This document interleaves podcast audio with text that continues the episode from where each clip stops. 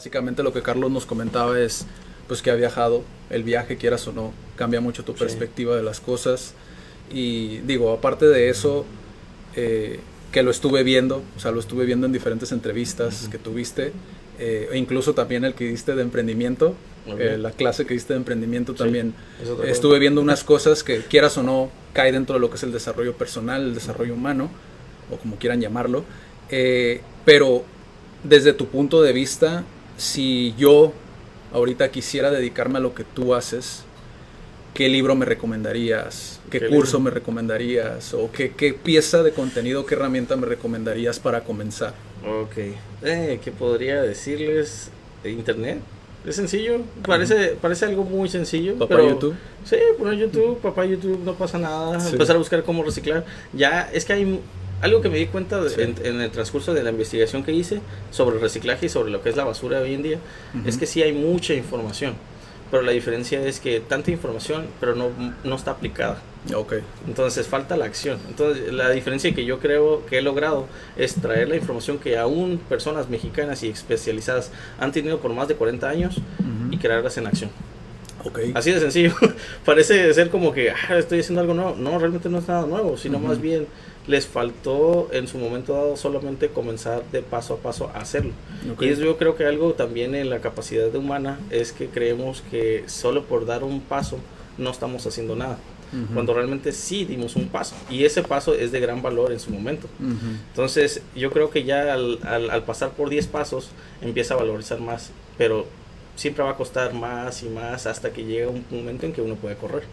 Claro. Es, es algo que yo lo he visto dentro de esa investigación que hice. Y a pesar de que ahorita hay bastantes libros a cuestión de reciclaje.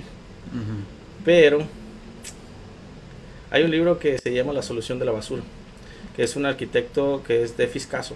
Defis Ok. Caso es, para mí yo quiero reconocer mucho a Defis Caso porque es un arquitecto mexicano que estudió en la UNAM, eh, estuvo su maestría y, y- y él comenzó a crear los, eh, eh, los arquitectos verdes, o se podría decir que mantengan como la sustentabilidad Sí. pero es mexicano. E- Ese es el punto. Yo, yo, hay muchas personas alemanas, hay muchas personas de otras partes del mundo, y, y, pues digo alemán porque aunque haya pasado por tantas guerras, no sé, siempre hay muy buena creatividad ahí. O sea, eh, yo haberlo encontrado, ese ejemplar, fue como algo, eh, algo difícil. ¿Cuándo fue cuando lo encontraste? Como antes de empezar. No, eso, eso fue apenas. Es como todo, todo lo que yo investigué solamente me hizo recalcar y dije, oye, tengo razón. Este Ujú. libro me hace tener razón de todo lo que he estado pensando. Ujú. Y es cuando digo, todos tienen una, sa- esa chispa de creatividad, esas ideas. Ujú. Hasta yo podría haber pensado crear Uber o crear Uber Eats o, o todo ese tipo de cosas que existen ahorita. E incluso muchos lo hacen, pero no lo llevan a cabo. ¿no? Exactamente. Y ese es el punto. eh, ah, Es, es la gran diferencia y es una brecha a veces tan pequeña Claro. que dices, ¿pasas a tener la acción o solo pensarlo? Porque todos tenemos esa posibilidad. Y bueno, yo voy a entrar un poquito al caso de la pobreza y un poquito de la riqueza. Porque Sí. todos dicen, la pobreza es hereditaria, ¿no? También la riqueza es igual. Pero ¿qué hace diferencia a un pobre a un rico en su momento ya cuando va creciendo? De diferentes oportunidades. Yo me puse en un caso donde yo no quería tener nada. Dije, voy a comenzar de cero, ok, voy a empezar a regalar mis cosas. Regalé mis cosas. Y eso fue interesante porque al no tener cosas, pues todos me veían mal. Hasta mi propia familia me veía mal. Decía, oye, pues ponte a trabajar, ponte a hacer esto. Y yo como, está bien, voy a hacerlo. O sea, voy a- pero yo quiero saber qué era sentir no tener nada. Ok. Como el, el desprecio de la gente, cosas así, o sea, dormir en la calle. Yo llegué a dormir en la calle, pero yo porque quería llegar a, un- a una. A, a conocer un poco más esa, esencia, esa esencia de decir, nadie me va a estar inventando cosas. Ok. decir, ok, yo sé que es eso, pero yo también, así como estuve ahí tirado, yo puedo levantarme. ¿Y cómo? Pues dándome cuenta de las oportunidades que tengo Ujú. las cosas que tengo. Si yo tengo un reloj, si yo tengo unos pantalones, si tengo eso, tengo que cuidarlo Ok. para poder yo producir más. Entonces es darme cuenta, o sea, si las amistades son buenas, o sea, tener relaciones humanas es lo que nos hace realmente humanos. Ok. O sea, yo, yo lo veo de esa forma porque esa es la parte de la comunidad. Yo quería ser ermitaño cuando era chico.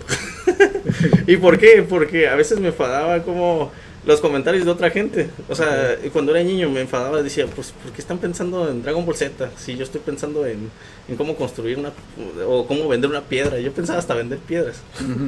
Pero era una mentalidad diferente. O sea, Sí. no, no decía que está bien o está mal, pero yo decía, pues debe haber más que ver, más. O sea, yo siempre estoy tratando de ver más. Pero estás de acuerdo Sí. que, por ejemplo, tú en este caso, para este entonces, me imagino, tenías como una solidez en cuanto a tu autoestima y cosas No, por mira, el la parte de la autoestima es esa otra cosa. Yo creo que la autoestima yo lo pude demostrar cuando empecé. eh, se escuchará feo, pero es como me va a valer, me vale lo que diga la gente. Ok, O sea, cuando yo me di cuenta que yo quería verme como yo soy, yo quiero ser como yo soy y sin que otras, sin tener que agradar a otras personas. ok. A lo cual yo creo que también hay sus límites, porque tampoco no voy a estar en un lugar no bañándome, porque también pues uno no se siente cómodo con otra gente que pues huele y cosas así. Sí. Es- yo creo que hay, hay esferas. O como nos sucedió a nosotros, Sí. que era, ya te tachan como arrogante Sí. hasta cierto punto. Sí, ¿no? eh, eso, eso- eso está mal también. Sí. Eh, Yo digo que también eso cuenta que tienen baja autoestima esas personas. O sea, yo, yo siento que hay mucha información, hay muchas cosas y yo siento que si se juntan esos tipos de mentes y no, nunca ve... Hubo mu- un tiempo que yo no quería decir que me había ganado de premios. O, o yo no decía que ni siquiera tenía, estaba en una selección Sí. o estaba en un grupo.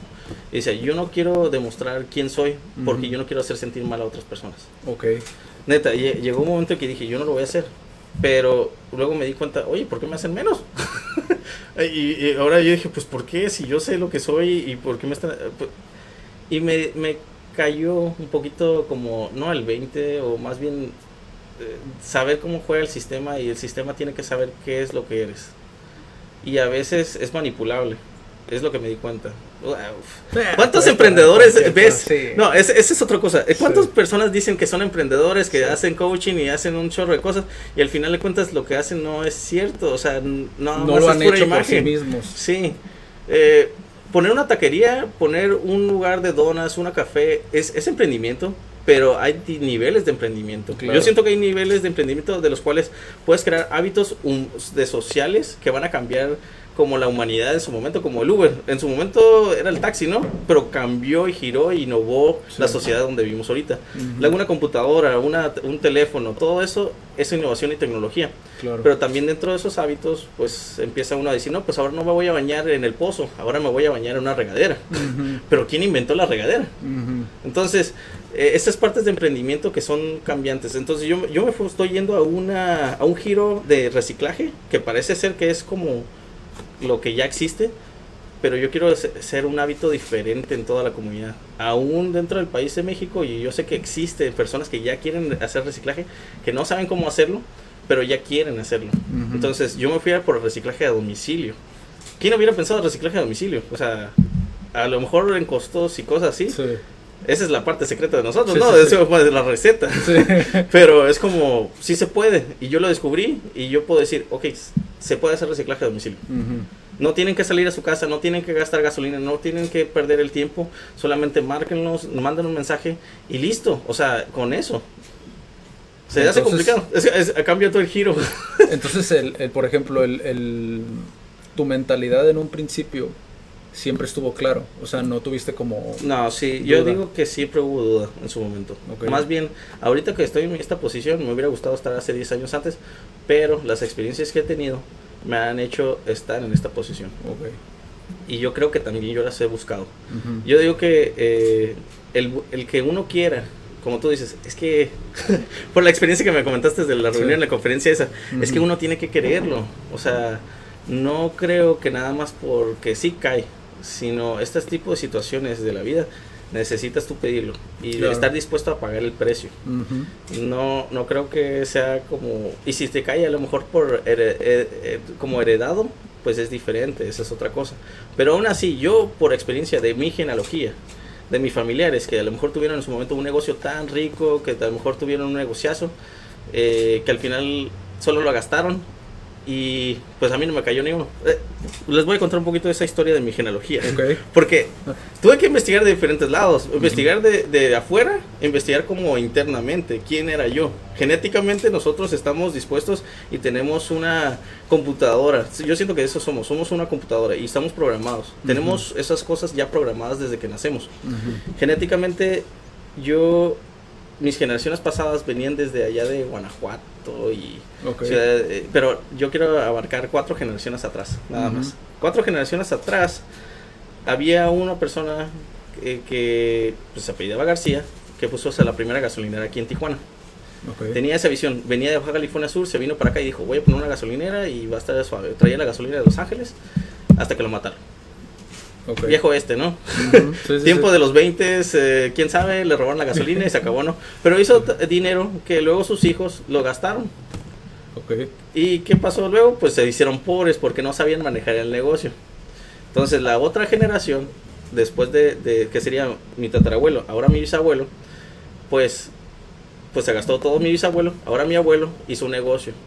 Y ese negocio sí funcionó y todo el rollo, hasta pues alimentó a muchos hijos.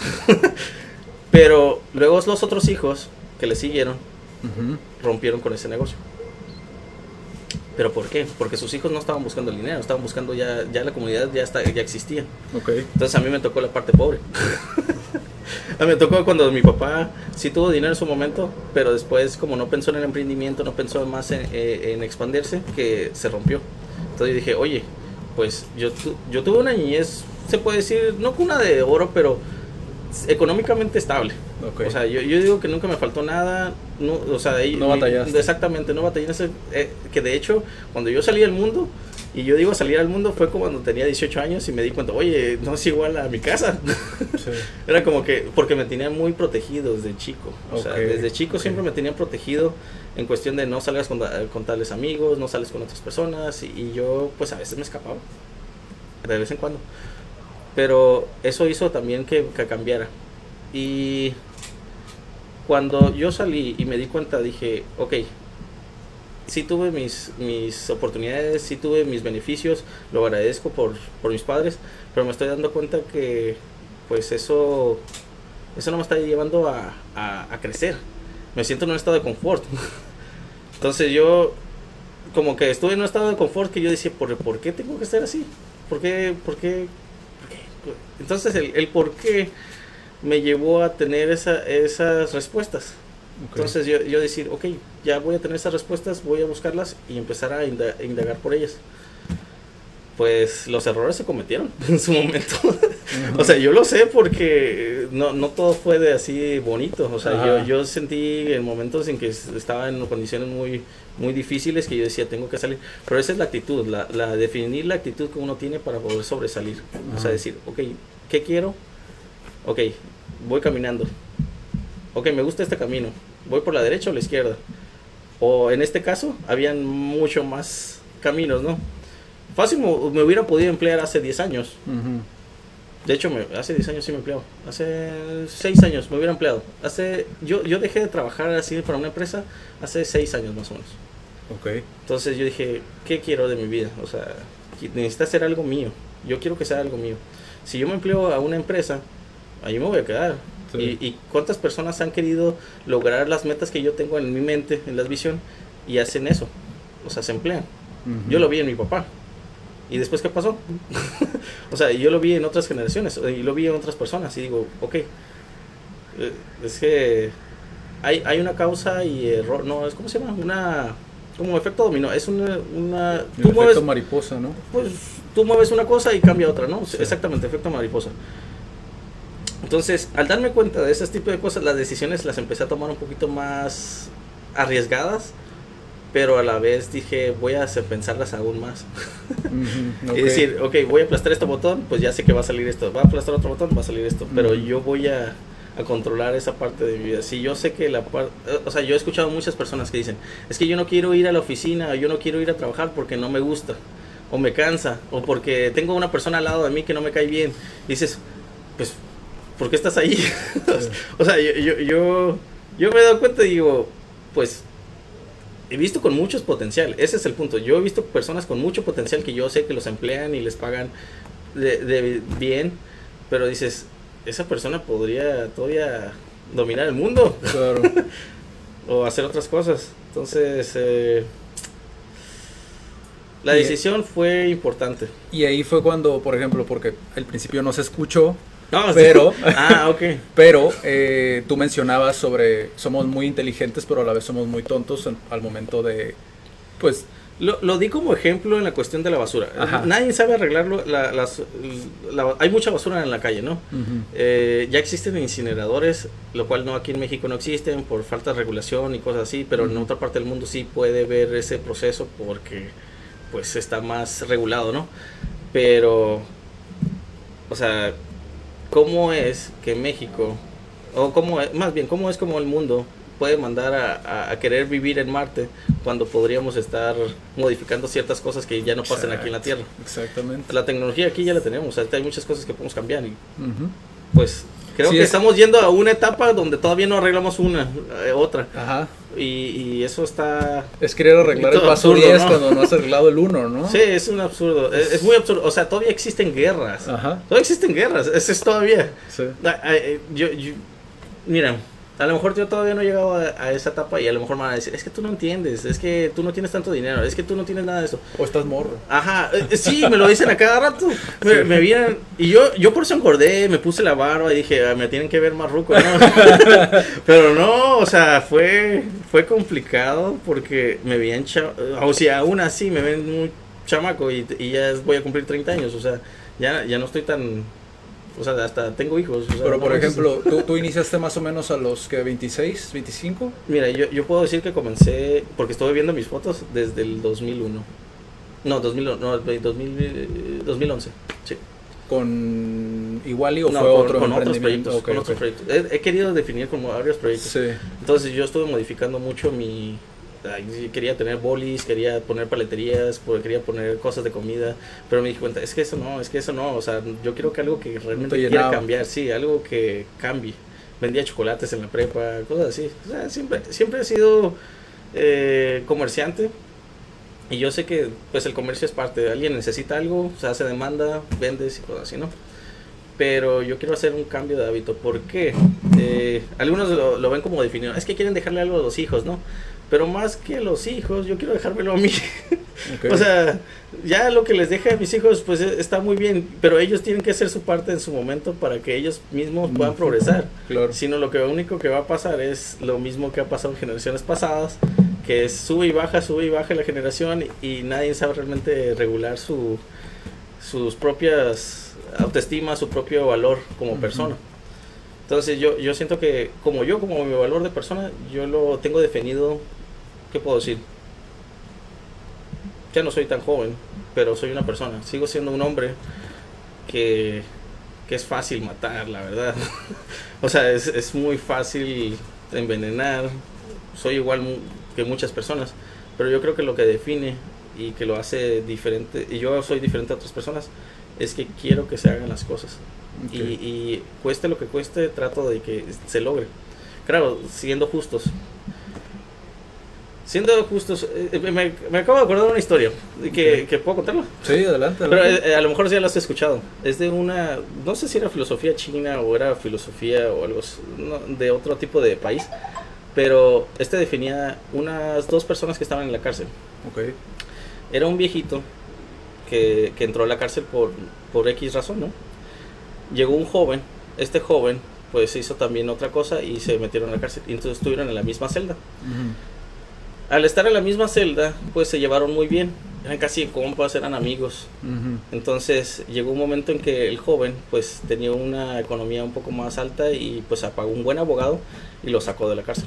Eh, entonces en el momento que estaban sacando al joven eh, de la cárcel, el viejito le quiso entregar un papel donde decía, aquí tiene la dirección de mi hijo, quiero, quiero que tú puedes decirle que lo quiero mucho.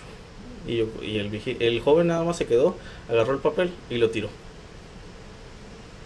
Entonces todos dirían, ok, este joven, aunque se llevó muy bien y, lo, y el joven, el viejito a lo mejor hasta lo defendió y lo protegió de, de su vida ahí en la cárcel, ¿cómo le pudo haber hecho eso, no? Pero esa es la primera escena. La segunda escena es el joven fue a buscar a este a su hijo, pero no solamente lo buscó, sino sacó al viejito de la cárcel. Ok. Entonces, ves la segunda escena y la primera escena y dices, ¿realmente hizo bien el joven? O a lo mejor lo fue muy drástico en su forma de ser. Y a veces yo siento que tengo mis acciones así. O sea, yo veo y siento que soy drástico. O como tú dices, somos a veces pedantes. Pero quiero que se logren cosas mayores. Creo que, que ya, ya basta de una sociedad donde no estamos viendo por, por todas las personas. O sea, siento que todos estamos viendo por nosotros mismos cuando realmente tenemos lo necesario.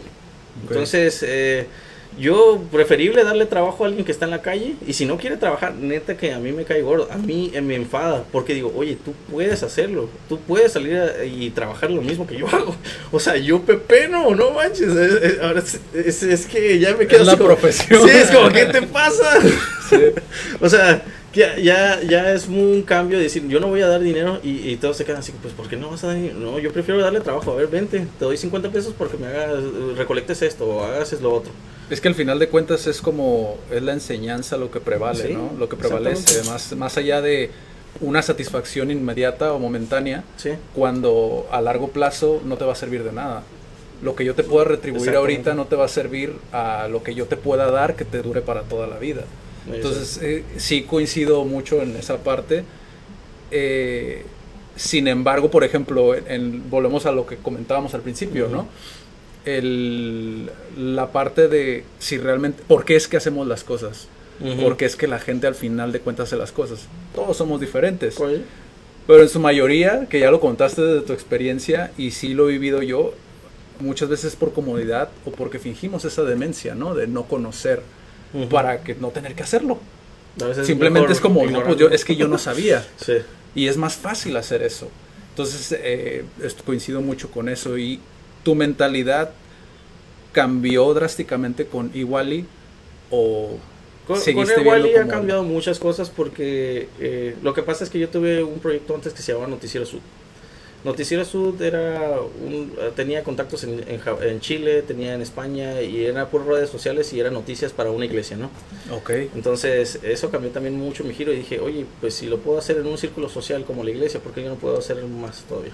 Entonces llegar con personas del gobierno o personas que son eh, autoridad, para mí se me hace sencillo porque yo he estado en un cierto ámbito como ese antes.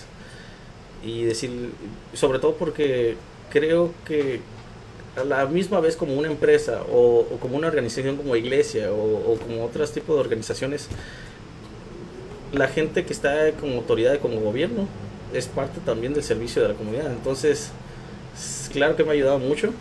Con Ewali, ¿qué puedo decir? Me he encontrado con muchos desafíos. Pero más que nada eh, ha sido parte del progreso.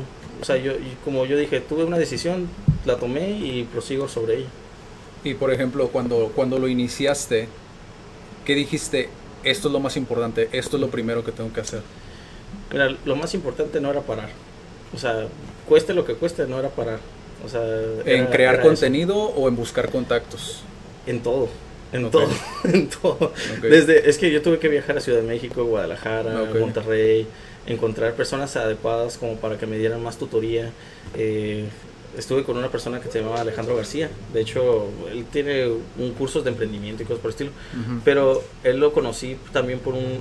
era amigo de, Daniel. Entonces, él, él ha hecho ya como cinco empresas. Tiene como una, como una teoría. Entonces, yo fui con él y en su momento nada más quería escuchar. Yo quería escuchar personas como con empresas. Entonces, eh, entrar a, diferentes corporativos y decir, oye, yo quiero ver qué hacen ellos. Porque de hecho hoy le estaba hablando a alguien de allá de Saltillo, la persona que está dirigiendo ese lugar. Es que tú tienes que creer quién eres. Si no crees quién eres, entonces nadie va a creer en ti. Entonces yo, yo lo vi de esa forma. Si yo soy empresario, entonces yo tengo que creer que soy empresario y tengo que comportarme como tal. Pero ¿cómo voy a comportarme como un empresario si nunca he conocido empresarios? Entonces tienes como que empezar a, a, modificar cierta forma de vida y decir esto es. Y poco a poco ha modificado también es igual en la política, tienes que cambiar ciertos hábitos, tienes que cambiar ciertas cosas, eh, sobre todo si uno, no tanto por imagen, sino por servicio social, por servicio a la comunidad. Okay. Entonces eh, yo, esa es la palabra, yo, es la yo. Yo creo que cada uno de ustedes tiene que entender que usted, cada quien tiene un yo que tiene que definir y pulir. Y al darse cuenta que hay muchos yo a su alrededor, pues empieza a cambiar todo el, Claro. Y por, por ejemplo, al igual que yo, bueno, creo yo, ¿no? Vas a, Sí, me vas a comentar, pero al igual que yo, tú no estuviste solo al emprender Ewali.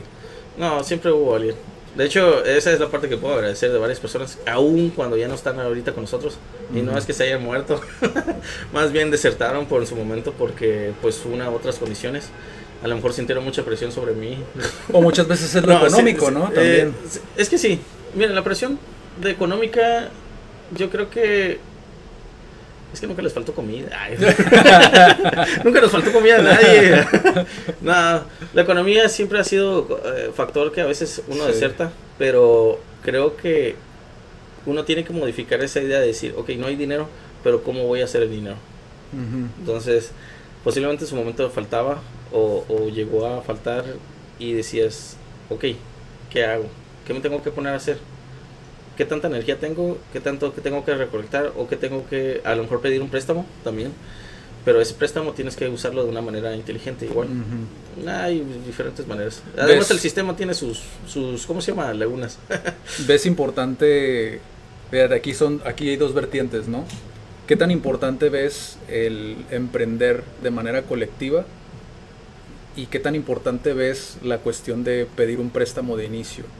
O sea, esas dos vertientes, ¿tú cómo, cómo las ves al momento Como de...? emprendimiento de colectivo. Sí, o sea, con una persona, digamos Sí. un amigo. Con otra- Ah, es mucho mejor, ¿eh? Yo, Sí. yo lo recomiendo. Pero tienen que estar a la misma par y misma visión. Sí. Si no, no va a funcionar. Es, de- de- es curioso, es que hoy lo hablé igualmente. Es como tener una pareja, o sea, estar casados, pues, o Totalmente sea, al final de cuentas, estar casados y decir, oye, tengo tanto dinero, Sí. tengo, tengo lo otro, o estoy preocupado por esto, y estar en comunicación total. Ujú. Se pierde esa comunicación, se empieza a, romp- a, pues a craquear, a romper el- la relación Y la confianza, ¿no? Muchas veces. Exacto. Y sobre el crédito, eh, pues depende. O sea, hay muchas. Uno tiene que estar muy. ¿Qué se puede decir? Hablar bien. Hablarse bien, si no puede haber malos entendidos. Ah, Siempre el dinero es un punto de discordia en varios aspectos. Pero siempre de hablar bien las cosas. Si no se hablan bien las cosas, a lo mejor pueden haber fallas. Se llega a volver emocional, ¿no? Hasta cierto punto. Sí. Como un... El no tener dinero ya lo empiezas a ver como un factor... Es que, entonces yo creo que Empieza a entonces- mermarte, ¿no? más bien yo creo que el emprendimiento ahí está mal. Porque entonces no definió qué realmente quería. Si quería el dinero o quería que algo más. Es que esa es otra cosa. Mucha gente se miente a sí mismo diciendo que sí es lo que quieren. Cuando realmente, cuando ya ven que no es retribuido instantáneamente, a los dos, tres, cuatro meses, un año, dos años, la Sí, gente ya lo quiere, lo quiere, lo quiere tener, pues, ¿no? Pero desde tu punto de vista, eh, cuando iniciaste tú, eh, digo, para una persona que quiere iniciar como en ese rubro, ¿qué tan importante es que realmente tengan como su ahorradito, su- o sea, ¿qué clave les darías tú que dirías tú, la neta, esto te va a facilitar muchísimo la vida? Es sacrificar un tiempo. Como sacrificar salidas, sacrificar a lo mejor gustos. Es que a lo mejor, bueno, yo no soy de pistear, pero hay mucha gente que yo he visto que pistea y se gasta un dinero. de cada quien, ¿no? Sí. Pero el punto es que eh, a lo mejor yo me quedo viendo y digo, oye, ¿por qué no podrían haber gastado en algo que les hubiera dejado más, no? Eh, No, es- eso es muy loco porque sí he conocido gente que gasta sus 20 mil pesos y dices 10 mil pesos. Oye, dices, ¿qué onda? Oye, te hubieras podido comprar algo para tu casa, no sé, cemento. no sé. O reinvertirlo, ¿no? En el Sí. negocio, pero... sí. Ay, sí, está caso. Pero es que es, este es el factor del reciclaje. El reciclaje tú juntas y vendes. Entonces, el mayor esfuerzo que tú tienes de la parte es eh, el de recolección es tu distribución. Entonces, eh, esto es como algo no muy noble. Porque además de que haces un bien a la sociedad y dejas de ver basura por todos lados y cambio, eh, la atribución económica es, es rápida. Yo creo que por eso no batallé tanto, pero a la vez sí se batalló porque había momentos en que pues había desafíos y problemas. Ok. A lo mejor se te descompuso el carro o te, tuviste una enfermedad y cosas así. Sí, ahorren. La- a- traten de tener un fondo, siempre. O, o alguien que les apadrine. Esa es la parte complicada. Ver gente que confía en ti. Hay mucha gente, mire, eso es un tip. Hay mucha gente grande y yo estoy hablando de personas ya que han pasado por este tipo de etapas que tienen dinero. Y tienen dinero, en serio, tienen dinero en el banco, no saben qué hacer con él y lo único que quieren es sacar provecho y, realmente eh, darlo a alguien adecuado. No, a mí no me dieron dinero así, pero más bien yo, yo les dije a la gente, vamos a invertir. ¿Se Muy diferente. Yo no quiero el dinero así, no, tienes tanto dinero, pues ¿no? No, más bien fue como, ¿sabes una cosa? Vamos a, hacer un trato. ¿Qué tal si yo te puedo mover ese dinero? O más bien, nada más me puedes ayudar cuando tenga dificultades con eso.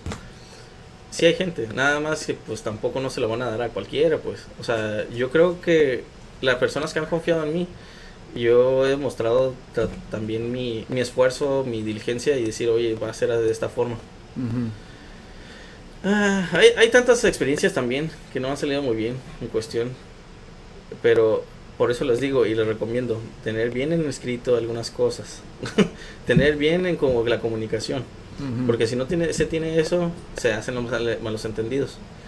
Pero pues es recomendación. Pues entonces sería sería viable como que se volvieran buenos como ya tal cual en la parte de la venta, ¿no? Para poder hacerlo un poco más atractivo. Más atractivo, porque lo que sucede en muchos casos que yo he visto es que se vuelven esclavos ya de, de estas personas, ¿no? Sí. Porque prometen demasiado y después no existe esta retribución, ¿no? Cuando ahí hablas de, por ejemplo, de, de dificultades, ¿cuáles son las que más te han marcado? Dificultades. O sea, de mm. cosas así que digas tú, al principio a lo mejor eh, invertí, hice una inversión que no debía haber hecho. A lo mejor al momento de... Yo, yo digo que haber confiado en ciertas personas que no debía haber confiado. Ok. Yo creo que define mucho eso, porque cuando alguien trabaja conmigo, trato de tener la gran confianza. Y yo no puedo decir que no he tenido amigos, más bien he tenido ciertas personas que dicen a veces ser mis amigos, pero yo creo que el karma, ¿eh? yo creo que algunas cosas se van a regresar, porque si yo confío mucho en esas personas, va a haber momento en que a esas personas también le va a suceder lo mismo. Entonces yo, yo creo que eso es lo que llega a pasar y a suceder en cuestión de... Creo que la confianza es lo máximo, o sea, no, no puede suceder algo... Ese es el desafío que yo siempre he tenido. Sí. sí, sí más que nada porque pues quieras o no, el en un mundo, me imagino, donde ahorita está de moda, ¿no? Como el Go Green o el ser verde. Mucho. Existe mucho como esta parte de yo me quiero sumar, yo quiero hacerlo, pero ya al momento de que ven realmente cómo es ensuciarse las manos o el, como dices tú, ¿no? ya eh, vamos a poner ejemplo como lo que sucedió en Estados Unidos con las manifestaciones y nada más se tomaba la foto. Ajá. Sí sucede.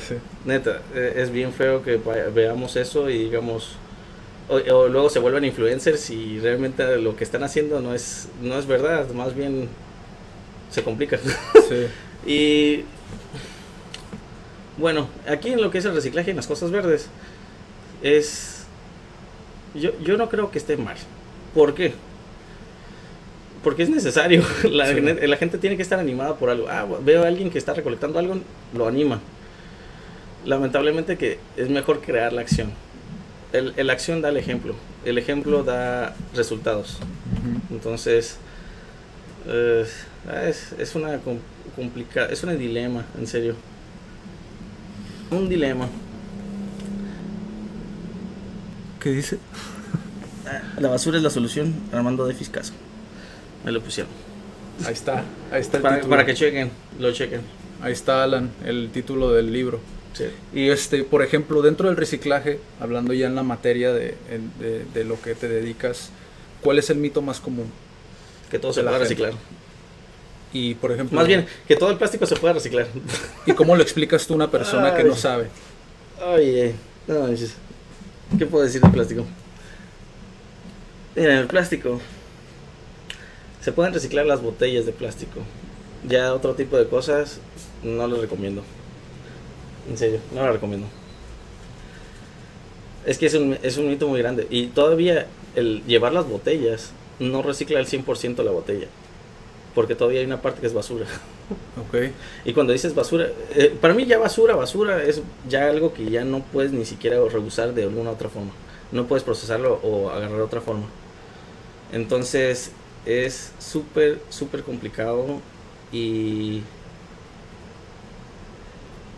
¿Qué otra cosa puede ser de los mitos? De reciclaje. El cartón de huevo no se puede reciclar tampoco.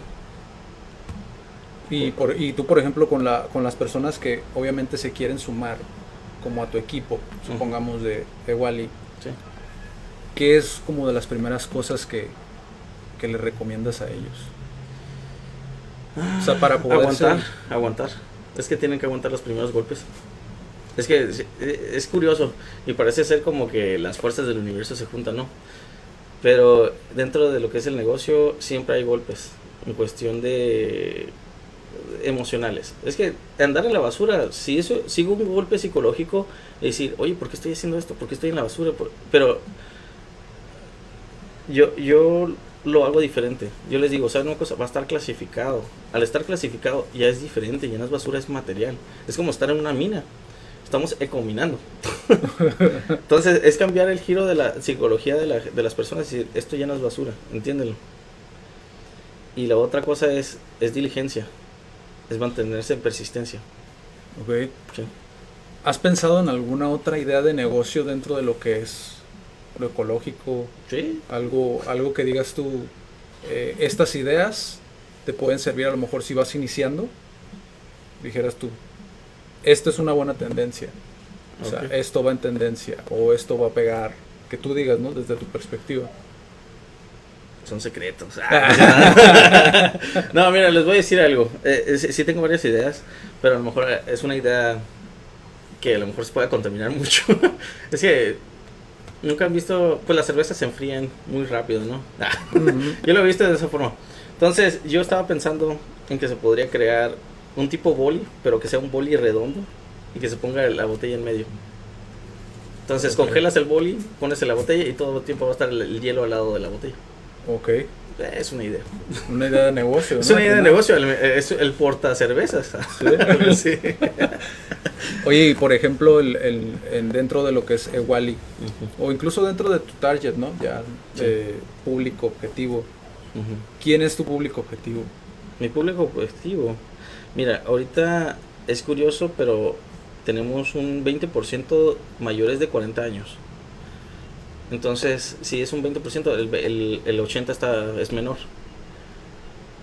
Pues yo creo que es el marketing ahorita. Los- el- todas las personas nuevas. O sea, to- todos los jóvenes. O sea, yo ahorita puedo saber de algunos niños que dicen, ah, ok, viene Wally a reciclar. Entonces ya esa es la mentalidad que ellos tienen, que Wally va a reciclar. Y algo curioso también que me gusta es haber escuchado. Pues, de hecho fue como que, ah, pues me, me puso muy, muy feliz. Es decir, es que eso lo hacen en Wally. eso significa que ahora ellos son los copiones. es, es como decir, ah, es que se parece a Uber. Ah, ya, ya no puedes hacer ese negocio, ya no te sientes bien con ese negocio porque dices, alguien, ya, eh, alguien más ya lo hizo. Ya lo comienzan a Sí, asociar. entonces ya lo asocian y dicen reciclaje, Wally, domicilio. Eso es, eso me mantiene muy alegre. Eh, Entonces son, son jóvenes, básicamente. Sí, jóvenes. como- ¿a, qué, cre- ¿A qué crees que se debe más allá de... tendencia, igual, es tendencia. Tendencia y te, te vas a dar cuenta que los jóvenes quieren hacer acciones. Eh, Como que ah, otra vez llego a las generaciones. Generación baja, generación que sube, generación que baja, generación que sube. Y siento que la que sigue es la más revolucionaria. O sea, de- los que apenas están haciendo en esta etapa. Ok, Van a ser los más revolucionarios en unos, en unos años más. ¿por qué? Eh, por los cambios sociales que están existiendo ahorita. O sea, por la libertad, diversi- diversidad y cosas por el estilo, ¿no? Pero ahora, ¿qué puedo decir? Ya, ya no son tan... Son, son, van a ser revolucionarios, pero van a ser revolucionarios más en cuestión como...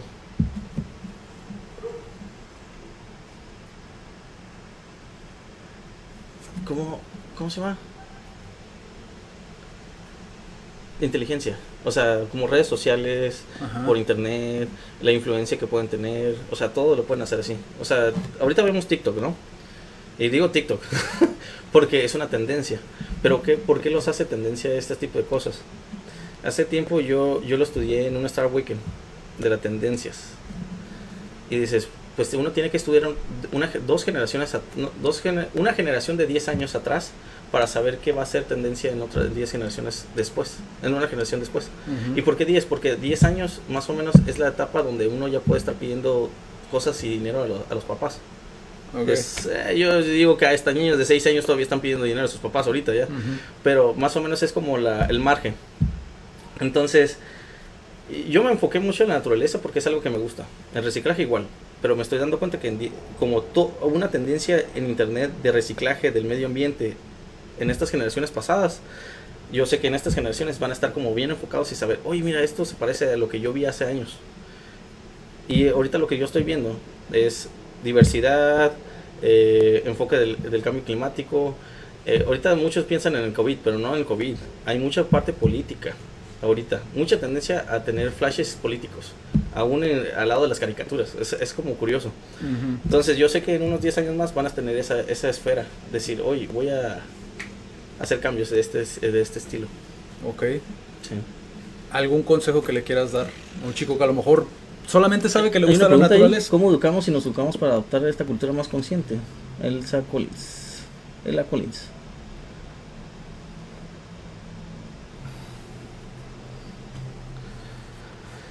Mm. Ay, Es que hay de, yo creo que ahora sí tenemos que estandarizar. hay muchas fuentes de educación que dicen, no, es que esto se tiene que reciclar, es que esto no se tiene que reciclar, es que esto es así, ta, ta, ta, ta, ¿no? Eh, es cuando entra el gobierno. ¿Y por qué el gobierno? Porque él es un factor esencial que nos ha educado por tanto tiempo, ¿no? ¿Quién no conoce de los libros de texto a lo mejor cuando nosotros éramos niños, ¿no? ¿Y quién nos educaban en ese tiempo? El que nos hayan educado con ética y valores, no, ética, ciencias cívicas, ese tiempo nos tocaba a nosotros, ¿no? Ahora cambiaron como ética y valores o otras cosas, ¿no? O creo que ya quitaron esa, ese tipo. Sí, está, está cañón, ¿no? Y dices, yo creo que eso mismo tiene que aplicarse dentro de las escuelas de los niños. Y yo creo que eso se les tiene que educar. ¿Cómo se pueden educar ahorita? En serio, va a ser autodidacta. Lo mejor que yo puedo recomendar es ser autodidacta. Y darse ellos mismos qué está pasando. Y se lo contesto a él, a Collins, que uno tiene que saber qué, está pasando porque a veces uno tiene que darse cuenta de eso. O sea, ¿dónde está pasando la basura? ¿O qué está pasando con ella? Involucrarse más si realmente quiere educarse. Libros y videos, sí hay muchos, pero es que esa es la cuestión de la basura. Y en serio, lo tienen, tengo que enfatizar. No es lo mismo un, un basurero de acá del norte a un basurero del sur a lo mejor tiene plástico, tiene metales y eh, los elementos, ¿no? Pero así como no es lo mismo como tiramos la basura nosotros aquí que en una zona de la cacho o una zona de allá del refugio. a lo mejor yo quiero deshacerme de un refrigerador y lo dejo allá afuera, ¿no? Yo me deshago de una televisión y lo dejo allá afuera. Pero en otras áreas no hacen eso, o sea, lo destruyen y tratan de quitarle lo más que puedan y lo tiran, ¿no? Entonces, creo que hay ciertos hábitos en la educación por, por socioeconomía también. Entonces, es es variado, muy variado. Por eso es lo mismo que el reciclaje no es lo mismo ni en Ensenada, ni en Tijuana, ni en Culiacán, ni en Saltillo. Es muy diferente. En un lugar el gobierno te puede decir, quiero tantos permisos, quiero tantas especificaciones de que tú lo que estás haciendo, necesito que me reportes. Y en otra parte, a mí me vale. Entonces es como que, eh, ok, allí define una, ¿cómo puedes educar a alguien que realmente le vale? Entonces es como que, pues bueno, en otra parte sí les importa mucho, en otra parte no les importa tanto y estamos en el mismo país. No estamos yéndonos a otro país. O sea, yo puedo ver Ciudad de México. Yo he ido a Ciudad de México hasta eh, las, las ferias esas donde tú puedes dar reciclaje y te dan hasta hier, eh, hierbas, verduras, verduras y otros tipos de, de cosas que tú puedes consumir, ¿no? Sí. Entonces, es, está complicado está complicado de ver ese, de cómo el mundo está allá y el mundo acá. Y tú dices, quiero replicarlo aquí. No, pero es que la gente no hace... Alguien comenzó allí hace 10 años para que sucediera eso. Y nadie ha comenzado aquí. Y nadie quiere pagar el precio para que suceda eso aquí. Entonces... Eh, ¿Sabes cómo pasa mucho eso con el... digo, nosotros estamos en Tijuana, en Secut. Existe mucho, me tocó a mí, eh, en la primera temporada que hicimos de entrevistas, me tocó entrevistar a una chica que tiene un conservatorio de danza. Y fue una plática y hablaban sobre cómo la danza debía ser más importante aquí en Tijuana por la cultura y todo esto, ¿no? Y que Secut pues nos estaba brindando como la gente no quería ir al Secut, no quería ir al Secut y pasa algo similar, ¿no? ¿Cómo le haces para que la gente se interese en esto, ¿no? Sí. Y mucho de eso, incluso lo platicamos, el marketing, ¿no? La manera de hacérselo atractivo a la gente para que realmente lo, Al- algo que lo vea. también yo, yo creo que también puedo definir es, a veces no, no- ya no se le puede educar a las personas más grandes, sino a los más chicos. Mm, Y esto es para que en, en una generación que sí, o sea, 10 años después del impacto. ujú. Pero nadie quiere perder o invertir 10 años de su vida para educar a una cierta parte de la sociedad. ¿Cómo lo harías? ¿Cómo ¿Qué- lo haría? qué- qué- ¿Cómo- cómo- qué qué qué idea fíjate, tengo? A ver. ¿Qué materia, qué Mira. Añadirías tú dentro de lo que es el sistema educativo actual para que eso sea posible? Pues tiene que haber educación ambiental. Eh, Ok. a, a fuerzas tiene que haber una ciencia que no sea ciencias de. eh, ¿Cómo se llama? Ciencias y naturaleza. Naturaleza y ciencias. Ciencias Biología y cosas. ¿no? Ah, ciencias naturales. Sí. No, tiene que ser Ya más. ni la con- nos acordamos. No, es que tiene que ser más específico en cuestión de. Ah, mira, el, el medio ambiente en Tijuana. El medio ambiente en Ensenada. Medio ambiente mi- mínimo en el estado de, de Baja California, ¿no? Y que sepa la gente que hay. Yo no, yo no sabía que había bosques cuando yo tenía 12 años en, en Baja California. Y hay bosques muy bonitos y, y naturaleza. Y yo no sabía que había venados también. Hasta que se me cruzó por la carretera hace poco. Y yo empecé a investigar eh, venados aquí en, en Baja California. Es como, sí hay venados. Yo pensé que nada más en Estados Unidos.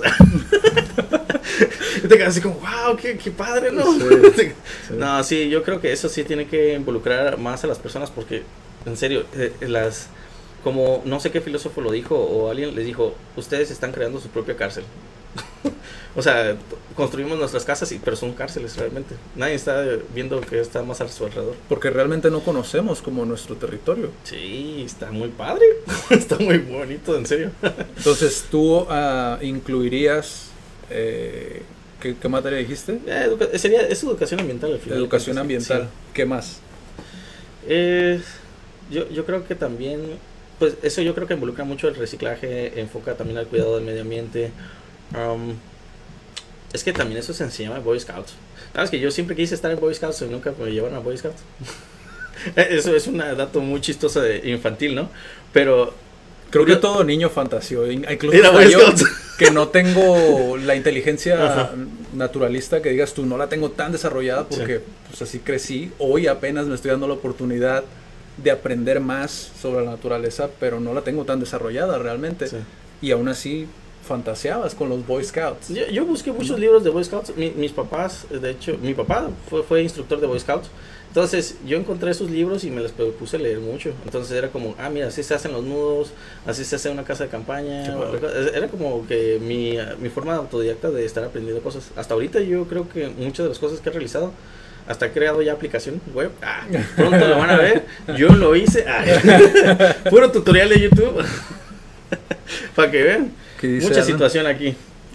Yo pienso que sí es importante educar a la gente mayor porque ellos son el sustento en México en este momento. Es la mejor herramienta. Gente mayor. Es que sí, Pues, difi- pero fíjate, difiere un poquito porque es, es más fácil cambiar la- el, el hábito de una persona joven a una persona vieja. Sí. eso es todo. Pero esa cuestión es, es lo que yo decía. Hay personas viejas que tienen la economía para poder fomentar ciertas cosas. Entonces, Claro. sí, claro. Si ellos tienen... la- es, es una... Miren, yo nunca dije que hiciéramos un lado una u otra. Más bien que se hiciera una labor en conjunto. Si ellos no quieren hacer cambio de hábito, pues los jóvenes lo van a hacer. Si ellos, los jóvenes no tienen dinero y los viejos sí, pues ahí se hace la concordia. O sea, al La- final la cuentas es idea parte de la economía. Sí, hacerlo en un menor tiempo exacto. posible, ¿no? Sí, Porque de que va a suceder, va a suceder. Sí, eh, no me malinterpreten esa parte, o sea, yo no les estoy haciendo a un lado, ¿eh? yo digo que hay, hay cosas que cada quien tiene su parte importante dentro Sí. de una, una engrane, ¿no? De este herramienta Sí. que se llama país. Ah, Y es que fíjate que muchas veces eh, el joven, la razón por la que no hace el cambio, y tú me dirás Mira, qué eh, eh, piensas. quiero, quiero antes de que Sí, eh, comentes sí, eso, dime. es, yo creo que mucha de la forma en que yo pienso ha sido porque yo he escuchado los consejos de los viejos.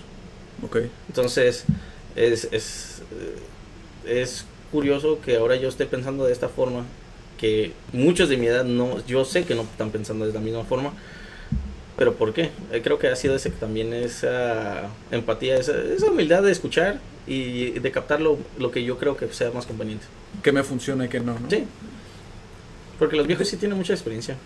Bastante. Y es que, por ejemplo, Sí. no todos, eh, en este caso, ¿no? No todos tenemos a lo mejor como esa fortaleza mental de decir... de los golpes. Es No, que, la es fortaleza- que mira, a, a vista visto viejos que me dicen, es que estás bien tonto, es que estás Sí, bien... sí, de-". sí, te creo. Y yo como, oye, tranquilo, viejo, tranquilo, viejo, dices. Sí, sí, sí. como el meme. Pero es como, yo, yo te escucho, a ver, ya, tranquilo, te est- estoy escuchando, no me, no me subestimes. Y, y voy a llegar a un punto en que yo sé que vamos a tener una concordia y vas a decir, oye, lo mismo que tú pasaste, también yo lo estoy pasando, pero no es que tenga que volver a crear el ciclo, sino ahora mejorar. Sí. Eh. Es más esa como fortaleza mental de parte del joven, porque muchas veces el joven lo que pasa es que eso mismo, ¿no? No, es que tú estás tonto, así no funciona, no sabes de negocios, yo he estado tantos años, Sí. eh, etcétera, ¿no? Ah, sí, ¿cuántas veces y, y muchas veces el joven, ¿qué es lo que pasa? Se frustra y lo abandona. No todos se tiene como esa fortaleza mental, ni tiene ese cobijo. Yo siento que son filtros, ¿eh? Son filtros de la vida. Como- Sí, pero si realmente Sí. quieres hacer el cambio de esa manera, siento que es importante se- también poder darle cobijo al, al- al joven. porque, sí. por ejemplo, a mí me puedes decir. Pero eso nos toca a nosotros, cosas, a nosotros. lo Ah, sí, O sea, obvio, ¿no? Siento Es que el cambio eso- generacional. Exactamente. Ya cuando estemos nosotros más en una cierta etapa, eso es lo que tenemos que hacer. Porque, ah, mira, también ahí llego a pensar esto. ¿Qué cosas hicieron mis papás en, su, en, en mi edad que replicó para que sucediera en unos 20 años después? Ujú. ¿no? Y dices, oye, eh, rentaron tanto tiempo una casa. No, pues eh, no compraron un terreno. Y tú dices, oye, ¿qué tal si yo hago esto diferente? ¿Qué tal si yo compro la casa desde un principio? ¿Qué tal si yo veo por tener un terreno? ¿Qué tal si yo eh, hago diferentes modificaciones y yo sé que va a replicar eso, esa, esa- esa acción? Entonces empiezas a, a, a tratar de mejorar ese aspecto, ¿no? Sí. Eh, y, y sobre todo porque a lo mejor los sueños que ellos también tuvieron, a lo mejor tú también lo tienes. Pero lo que les faltó a ellos, a lo mejor tú lo tienes. Y si, no- y si te faltó a ti también, pues tienes que encontrarlo para que siga progresando. A lo mejor ellos no tuvieron la fuerza como psicológica que tú dices, no, eh, a lo mejor sus papás le dijeron, es que tú por qué estás haciendo ese negocio, mejor deberías estar trabajando, que no ves que tienes hijos y pañales y que tienes que hacer esto.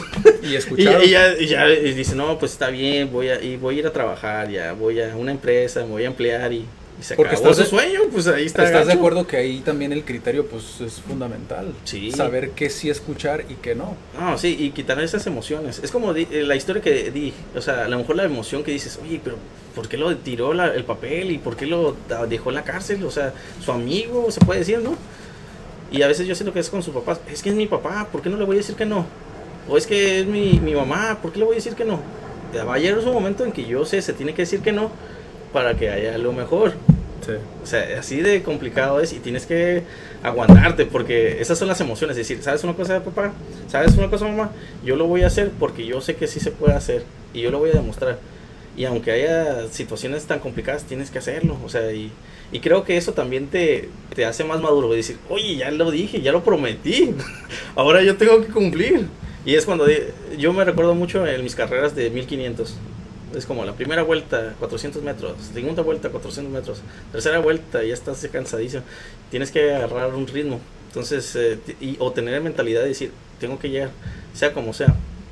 Creo que mi, mi mayor desafío que me puso a pensar y me ha motivado ahorita fue una vez que perdí, eh, una vez que perdí, perdí en judo. Fue, era, estaba en competencia de judo a nivel estatal. Y veía, me agarraron, en serio, me agarró un vato y me hizo una llave que dije, híjole, esta, ¿cómo le, sa- le zafo, no? Veía al entrenador, me tiró de la madre, me dijo, oh, tú no vas a poder, chinga de madre. Me veía, veía a mis papás que gritaban, sí puedes". Veía a mis tíos, veía a mis hermanas, y decía, chale, ¿qué está pasando? Y yo como, era como el momento que digo, ya no tengo que volver a pasar por esto. Porque sí me entrené tanto, me hice tanto esfuerzo para poder llegar a ese punto y todavía perdí. Y, y este es el punto en judo. Y, y yo sé que lo van, a, lo van a ver las otras personas que tengan esa experiencia. La pelea es de dos minutos nada más, o menos. O sea, es de una acción, de estar esperando tres o cuatro horas para pelear solamente un unos segundos. o sea, yo gané una pelea así en menos de, de tres segundos. Tras, agarré una llave, lo tumbé, se acabó. Ya gané. Y allí era como uno, dos, tres, cuatro, cinco, y ya estaba perdiendo. Segundos de todo el entrenamiento, todo el momento para llegar a ese punto. Dices, ah, qué frustrante fue. Pero eso también me ha motivado a mí decir, oye, ok, si pude pasar esos segundos que también fueron los peores a lo mejor de mi vida, puedo pasar otros, o sea, y no pasa nada, o sea, vuelvo otra vez a darle. Sí, la, la, la muy buena analogía, ¿no? Para llevarlo como al emprendimiento. Creo que eso es como muy importante. Y pues creo que en esa nota podemos concluir. Obviamente, si quieren saber más de Carlos, pueden ir a ver Ewali, eh, pueden checar los, los videos. Yo los vi, de ahí muchas de las preguntas que hice hoy porque quería indagar exprimir ahora sí como el tiempo a más. De, hecho, yo, yo, creo que me abrí un poquito más ahorita. No fue tanto como dentro de lo que es el negocio, sino darse cuenta quién está detrás del negocio. Sí, lo que gira alrededor, ¿no? Sí, a lo mejor no, la gente no se da cuenta. O sea, más bien, eso es lo que pasa. A lo mejor vemos a un, eh, ¿cómo se llama? A un Musk. ¿Quién sabe qué pasa por su mente o qué tanto están pasando por sus cosas? Pero imagínense tener una, una es imagen pública ¿Qué tanta presión a lo mejor tuvo Peña Nieto? Imagínense. o AMLO que tiene. ah, es un chiste. No, más bien eh, la cuestión de que a veces la gente no puede dar tiempo a conocer a las otras personas. Pues. Exactamente. Y, y, dicen cada cosa que yo me quedo siempre muy impresionado y dices, wow, pero si ni te conozco ni me conoces y ¿por qué me estás criticando de esa forma? Exactamente. Dices, Ay, tranquilos. Sí, por un momento ya juzgamos toda la vida de una persona, ¿no? Y, pues, lo, la, la cosa curiosa es que muchas veces llegamos en cosas en común y dices, oye, pues no, somos tan diferentes al final. Lo llamamos diferente, pero es lo mismo al final de cuentas. E, esa es otra cosa que hay tanto pleito de, no, una eh, religión o otra eh, cuestión política y, dice las mismas cosas. No, quiero el bien. Ah, ah, bueno, pues yo digo bueno, pero yo quiero decir bien. Pues, Mismo, señores, ya, tranquilos. Es un rollote todo eso y nos fuéramos adentro. Sí. no, y perder el tiempo en eso. Y, ese es el punto, perder el tiempo en palabras y cuando la acción debería ser más. Sí. ya sé. Y bueno chicos, nos vemos en el próximo episodio. Eh, espero después volver a platicar a lo mejor de algún otro tema. Eh, estaría súper poder seguir, darle seguimiento ¿no? a, este, este tema y que también la gente vea cómo va evolucionando. Eh, al final de cuentas nuestra idea es darle un enfoque donde tengas más opciones, alguna otra oportunidad ahí fuera en algún otro campo y pues que se pueda emprender también dentro de lo que es la naturaleza y hacerlo sostenible, ¿no? ¿Algo más que quieras añadir, Carlos? No, pues agradezco mucho el tiempo que, tuvimos ahorita. Eh, es cuestión de. El tiempo es muy valioso, en serio. Sí. y trato de, siempre mantenerlo en cuestiones como estas y tratar de dar a conocer que sí se puede. Claro. De que aunque sea muy complicado, sí se puede. Y solo háganlo. De Instagram se nos cortó, ah. pero nos despedimos aquí en Facebook. Cuídense mucho y nos vemos en el próximo.